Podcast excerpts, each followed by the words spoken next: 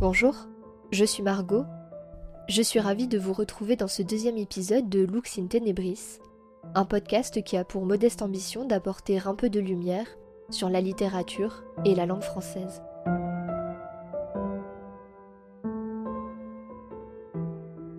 Je vous invite aujourd'hui à poursuivre ensemble le premier chapitre de cette aventure auditive, intitulé Où il s'agira de début. Dans le premier épisode, nous avions pu constater qu'étudier le commencement d'une œuvre peut être pertinent dans la mesure où il a pour objectif de donner envie au lecteur de découvrir l'intrigue et de lui offrir des clés de compréhension. Par ailleurs, puisqu'il s'agit pour moi de débuter dans ce grand projet de créer mon propre podcast, ces commencements sont d'importants symboles. J'aimerais que nous laissions le genre romanesque pour un petit moment et que nous découvrions ensemble un extrait d'une œuvre théâtrale. Nous avions rappelé que le début d'un roman se nomme communément un incipit, mais il est important de préciser que chaque genre littéraire est analysé, étudié, avec un vocabulaire différent, afin d'en saisir les particularités. Le genre théâtral a pour spécificité d'être double, en cela qu'il est à la fois du domaine de la littérature et du spectacle. C'est en effet un texte rédigé par un dramaturge et destiné originellement à être joué sur scène par des acteurs.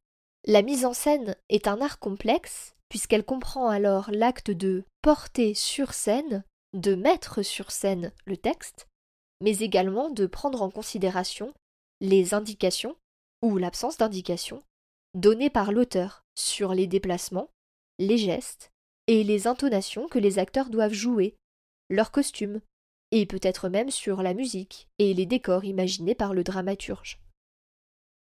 Sans trop nous appesantir sur la question, il est également intéressant de noter que le théâtre est un genre littéraire qui va donc être incarné par une voix, un acteur, et dont le texte est interprété, et donc orienté dans sa compréhension. C'est également un genre de la pluralité, dans le sens où de nombreuses personnes sont nécessaires pour le mettre en scène, et dans le fait que les spectateurs sont multiples. Lorsqu'on assiste à une pièce, nous assistons également aux réactions des autres personnes présentes à nos côtés. Gardons tout cela à l'esprit, mais également le fait qu'étant publiée, une œuvre même théâtrale peut être tout simplement lue, et donc désincarnée, mais tout de même imaginée par son lecteur. Elle prend alors vie, mais d'une toute autre façon. L'œuvre qui occupera notre attention aujourd'hui se nomme La dernière bande, et est écrite en 1958 et à l'origine en anglais, par Samuel Beckett.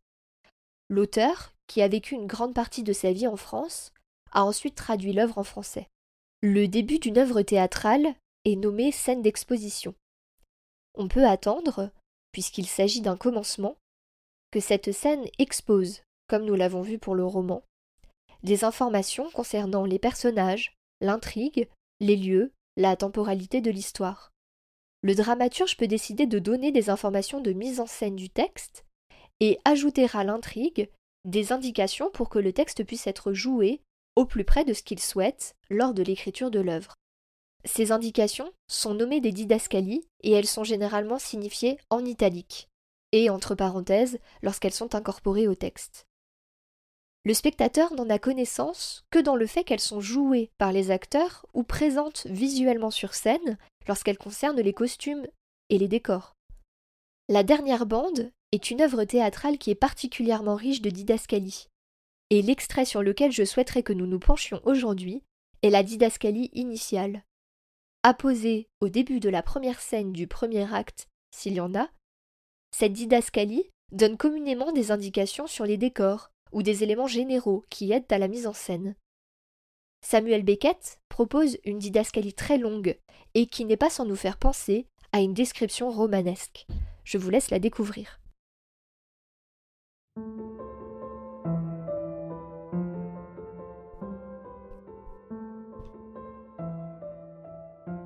Un soir, tard, d'ici quelque temps, la turne de Crappe. À l'avant-scène, au centre, une petite table dont les deux tiroirs s'ouvrent du côté de la salle. Assis à la table, face à la salle, c'est-à-dire du côté opposé au tiroir, un vieil homme avachi. Crappe. Pantalon étroit, trop court, d'un noir pisseux. Gilet sans manches, d'un noir pisseux, quatre vastes poches. Lourde montre d'argent avec chaîne. Chemise blanche crasseuse, déboutonnée au cou, sans col. Surprenante paire de bottines, d'un blanc sale, du quarante-huit au moins, très étroite et pointue. Visage blanc, nez violacé, cheveux gris en désordre, mal rasés. Très myope, mais sans lunettes, dur d'oreille. Voix fêlée très particulière. Démarche laborieuse. Sur la table, un magnétophone avec microphone et de nombreuses boîtes en carton contenant des bobines de bandes impressionnées.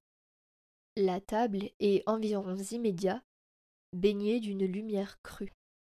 Crap demeure un moment immobile, pousse un grand soupir, regarde sa montre, farfouille dans ses poches, en sort une enveloppe, la remet, farfouille de nouveau, sort un petit trousseau de clés, l'élève à hauteur des yeux, choisit une clé, se lève et va vers le devant de la table.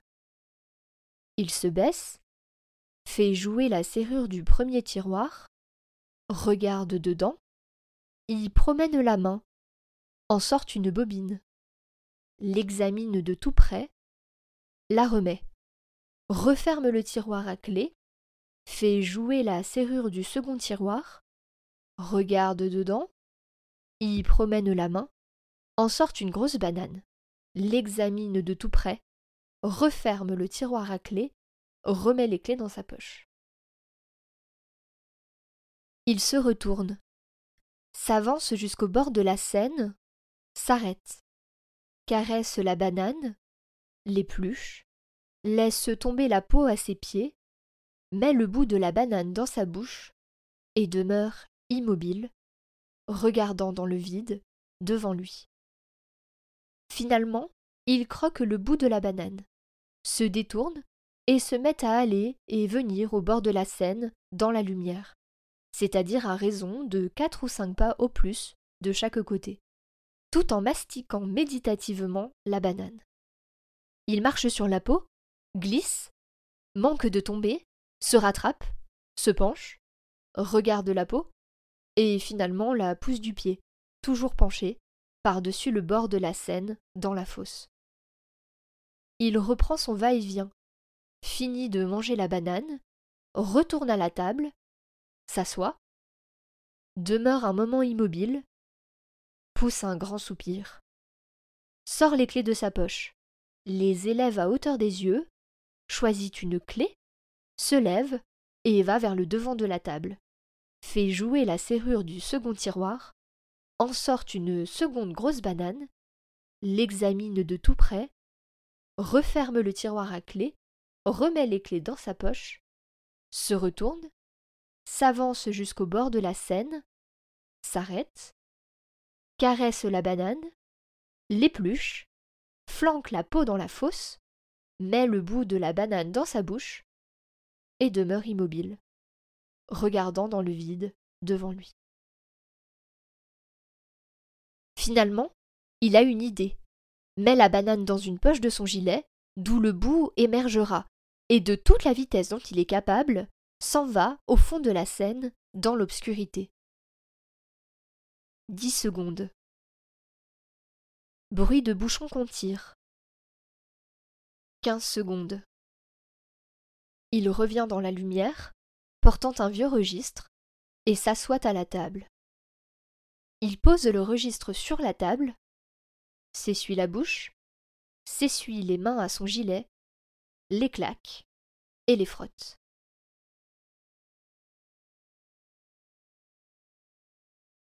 Cette didascalie initiale est remarquable en cela qu'elle est aussi agréable et étonnante à lire sur scène. En effet, elle est si riche qu'il est aisé de se représenter le personnage de Krapp et chacun des gestes qu'il effectue, mais aussi de comprendre, sans qu'aucune indication explicite ne soit donnée, quel est son quotidien et comment s'articulent les différents moments de son existence. La description de l'habitation de Krapp est pathétique.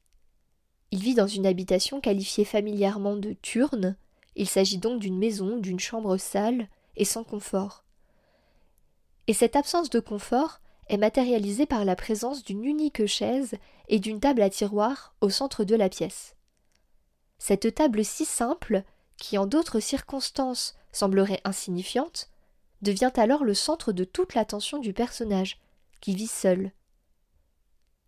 Ces deux tiroirs, ainsi que les quatre vastes poches du pantalon de crape et les boîtes présentes sur la table, semblent renfermer toute son existence et être les seules sources d'étonnement, de surprise possible.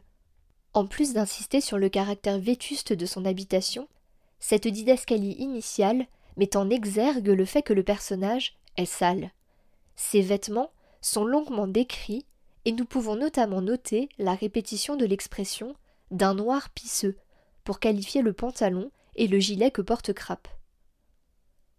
Les adjectifs employés pour décrire son habillement sont péjoratifs, c'est-à-dire qu'ils sont négatifs, critiques, étroit, trop court, pisseux, lourde, crasseuse, déboutonnée, sale, étroite, pointue. Et le personnage lui-même semble vieux et mal en point. Il ne voit plus correctement, n'entend plus correctement, a des difficultés à s'exprimer et à se mouvoir. Tout son rapport au monde qui l'entoure est donc altéré. Trois autres points sont intéressants dans cette description. Le nez violacé du personnage ressort particulièrement à cause de ses vêtements noirs et blancs et son visage blanc aux cheveux gris. De plus, il est précisé qu'il possède une surprenante paire de bottines, du 48 au moins, très étroite et pointue. Et il peut être intéressant de se demander quelles chaussures choisir pour mettre en scène cette particularité qui prête à sourire et peut lui donner une démarche étonnante, voire clownesque. Finalement, le dernier point surprenant est la deuxième banane presque mangée par le personnage qui doit dépasser de la poche du gilet de l'acteur et nous permet de constater une fois de plus l'importance accordée aux détails. Nous pouvons par ailleurs noter que l'auteur calque le rythme des phrases et leur construction syntaxique sur le rythme de la vie du personnage. Et en cela, il parvient à retranscrire de manière fidèle chacun de ses gestes et permet au lecteur de matérialiser cet extrait dans son esprit, comme s'il s'agissait d'un film.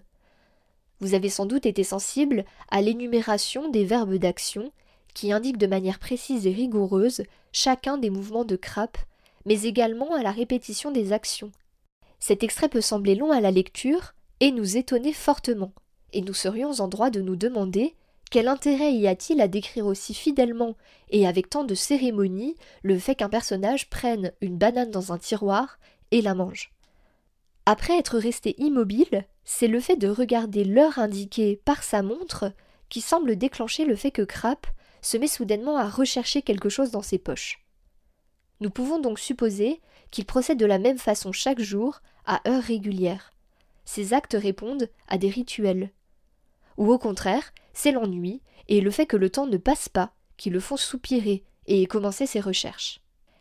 Les difficultés que le personnage s'impose, les clés sont mises dans des poches très grandes et avec d'autres objets incongrus, il y en a plusieurs sur le trousseau, il ne sait pas quelle clé peut ouvrir quel tiroir, ni dans lequel se trouve la banane mais également tout le rituel, toute la cérémonie qui s'ensuit sont très remarquables.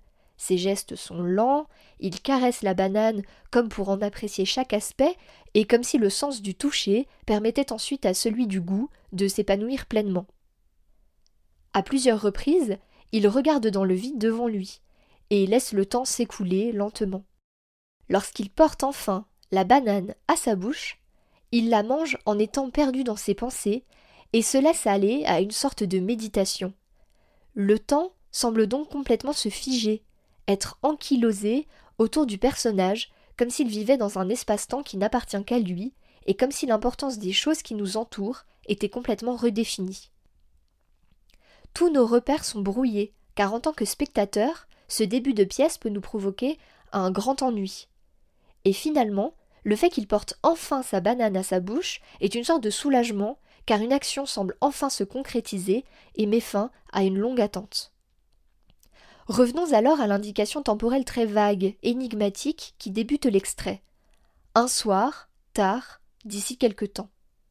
Cette indication, qui n'en est pas complètement une, laisse entendre que cette scène est atemporelle, voire intemporelle, c'est-à-dire qu'elle n'appartient à aucune époque, elle peut être de tout ou presque, et surtout que Crap peut être n'importe qui, même vous, même moi.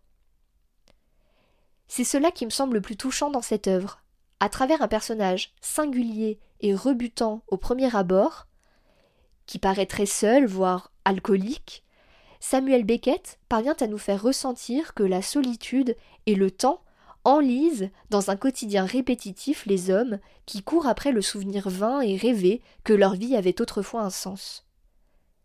Crap ressemble finalement à n'importe quel vieillard, esselé, et que la société tout entière semble avoir oublié. Je vous invite vivement à découvrir la suite de cette pièce, qui est probablement celle qui m'a le plus émue, lorsque j'ai eu la chance de la voir jouée au Festival d'Avignon par Jean Pétrement l'année dernière.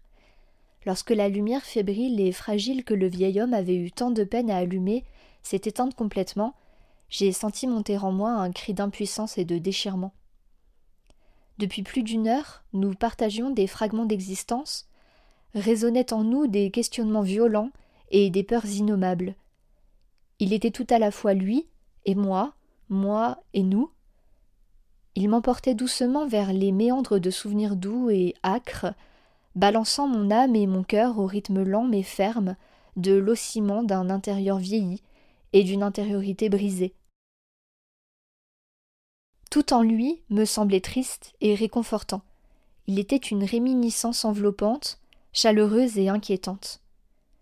Lorsque la lumière s'est totalement allumée, il n'était plus. Un autre se tenait devant moi, entre nous, et il m'avait abandonné, me laissant seul à nouveau, mais changé.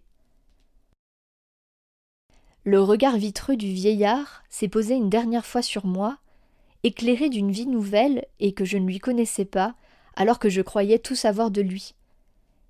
Et comment pouvait-il en être autrement? J'étais lui, c'était moi. Entrer en soi de manière si douce, pour en être extirpé par une main rude et insensible, peut sembler bien injuste il me semble tout de même que l'inconfort, la tristesse et les larmes n'étaient pas un si cher tribut. Il est difficile de nommer ce qui est nécessaire à une expérience théâtrale réussie. La présence de l'acteur, son charisme, sa capacité à s'effacer derrière son personnage tout en étant à ses côtés ne sont que quelques points évidents, mais tous merveilleusement maîtrisés par l'homme que j'ai pu voir sur scène ce soir-là. J'espère que cet épisode vous a plu, le format de cette émission pourra sensiblement changer dans les temps prochains, car je réfléchis encore à la manière avec laquelle j'aimerais la voir évoluer. Vous pouvez m'écrire si vous souhaitez me donner des conseils et des critiques. Je vous remercie de m'avoir écouté. À bientôt.